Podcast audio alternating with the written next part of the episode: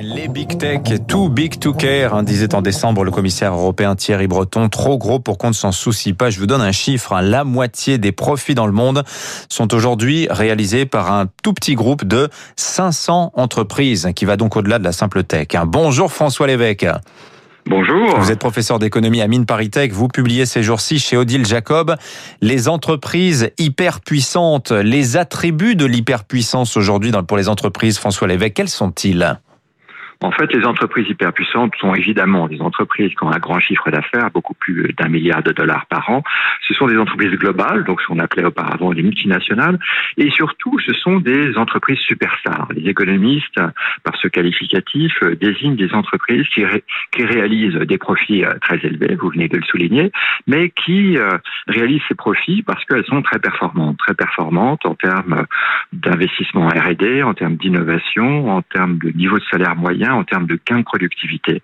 Donc on a affaire à des entreprises très grandes, mais performantes, sachant bien sûr qu'il y a aussi des entreprises très grandes qui ne le sont pas. Donc les entreprises hyper puissantes, elles sont très grandes et très performantes. C'est ainsi que par exemple on va retrouver Ikea dans cette liste, mais euh, pas un groupe comme Carrefour, alors que en termes de chiffre d'affaires, les deux sont à peu près comparables. Hein. Oui, mais euh, l'une est implantée euh, sur la planète.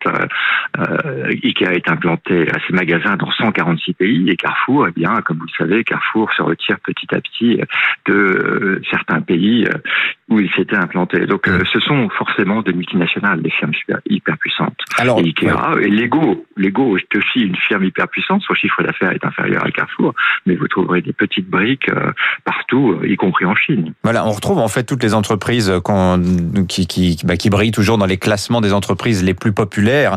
Ce qui est intéressant dans votre livre, François Lévesque, outre son titre, Les entreprises hyperpuissantes, bah, c'est le sous-titre du livre. Vous, vous écrivez, vous parlez de la fin d'une époque.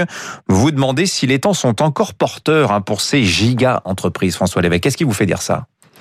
Bah, ce qui me fait dire ça, c'est que quels ont été les ressorts hein, pour acquérir cette hyperpuissance? Eh bien, ils sont au nombre de deux. D'une part, la globalisation, la mondialisation, c'est-à-dire l'ouverture aux échanges. Les entreprises ont pu conquérir le monde parce que la Chine s'est ouverte, parce que euh, l'Amérique du Sud s'est ouverte, parce que le Japon, y compris, enfin, le Japon s'est un peu plus ouvert. Voilà, premier ressort. Donc, vous pouvez conquérir le monde très très rapidement. Et puis surtout, deuxième ressort avec les technologies, vous pouvez conquérir le monde d'autant plus rapidement, que les coûts de transport ont diminué, que vous pouvez échanger des informations euh, très rapidement et que la technologie euh, a fait des bons en avant.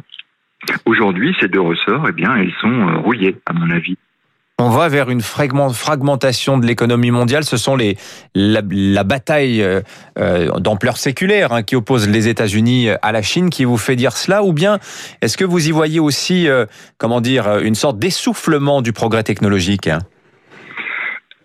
Un essoufflement du progrès technologique, non, mais euh, les ressorts sont rouillés parce que la globalisation, eh bien, euh, elle passe à la démondialisation. Qu'est-ce que ça veut dire? Ça veut dire que les échanges internationaux très longue distance vont se réduire en part, et puis euh, donc et que les entre les pays sont de plus en plus nationalistes, protectionnistes. Les États-Unis, bien sûr, sous Trump, mais encore aujourd'hui, ou la Chine depuis longtemps. Et sur la technologie, le second ressort, il est grippé. Pourquoi? Non pas parce qu'il faut s'attendre à une diminution du rythme hein, de, du progrès technique, mais par contre la technologie se fragmente, c'est-à-dire que au lieu que Windows soit aussi bien en Chine, aux États-Unis qu'en Europe, eh bien Windows est en train de sortir de Chine, de se faire sortir de Chine. Euh, Aujourd'hui, euh, euh Starbucks Café est en Chine, c'est pas sûr que Starbucks Café y reste, mais surtout sur la technologie, donc la fragmentation technologique, c'est cette idée que ben, des logiciels pourront être utilisés aux États-Unis ce ne seront pas les mêmes logiciels en Chine et réciproquement. Hmm. C'est la thèse du grand découplage hein, qui est qui est euh, très portée euh, aux États-Unis, notamment depuis euh, depuis quelques années, notamment par tous ces gens qui avaient lu le livre à l'époque qui avait fait sensation Death by China. Il y avait cette il y aurait cette nécessité de couper les liens dans les échanges technologiques entre la Chine et les États-Unis. Mais ce mouvement-là, vous le voyez se généraliser à l'ensemble de la planète? Non, euh, ou en tout cas pas avant 20 ans ou 30 ans, c'est-à-dire euh, les économies euh, chinoises et les économies des États-Unis sont tellement imbriquées hein, qu'il est inimaginable d'envisager une espèce de rupture où tous les échanges entre ces deux grandes puissances seraient gelés. Rappelez-vous, par exemple, l'Union soviétique, c'est le seul exemple historique de, de découplage là avec ces États satellites. Eh bien, il a fallu plus de dix ans pour que la Russie coupe ses liens ou revoie ses liens économiques avec des États satellites. Donc un découplage total États-Unis-Chine peut-être dans 30 ans. Merci. Pas, pas, avant 30 ans. Bon, mais le mouvement est lancé en tout cas. C'est vrai qu'il y, y, a un vaste débat aujourd'hui chez les économistes, chez les spécialistes de géopolitique pour savoir jusqu'où ira euh, ce mouvement de, de découplage, parce qu'il est vrai qu'il y a une imbrication des économies euh, aujourd'hui dans le monde qu'on a sans doute jamais connu un tel paroxysme dans, dans l'histoire. Merci François Lévesque. Je redonne le titre de votre ouvrage, Les entreprises hyperpuissantes, la fin d'une époque.